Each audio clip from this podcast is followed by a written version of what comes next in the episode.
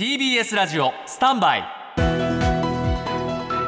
長官読み比べです。東芝 TOB 株式公開買い付けによってその TOB が成立したということで東芝は年内にも上場廃止となって非上場で再建へということです。読売新聞です。2015年に不適正会計問題が発覚。2017年には失礼。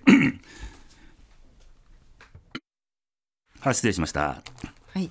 2017年にはアメリカの原子力子会社の、巨額損失が見つかって債務超過そしてその間増資を行ったんで海外ファンドの影響力が強まったそういった物言う株主を排除するためにこだわった上場企業という看板を下ろす皮肉な結果になってしまったということなんですね読売新聞は上場廃止した企業の多くは経営破綻したということで再建に向けて課題は山積だとありますそれから朝日新聞ですが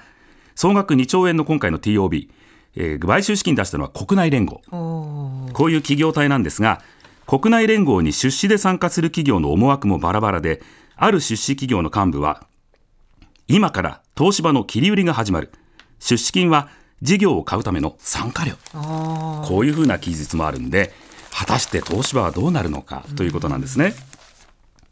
今日日経新聞の一面の春秋というコラムですは、はい、1970年の大阪万博の思い出が載っていて東芝 IHI 館というのが驚きの外観だった。万博のゴジラと呼ばれたとあります。写真見ると確かに真っ赤なドームを三角錐の武骨な鉄骨が覆っている。非常に変わった形をしていましてね、はい、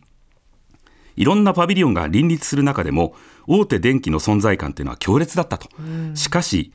それも今は昔。工事の遅れから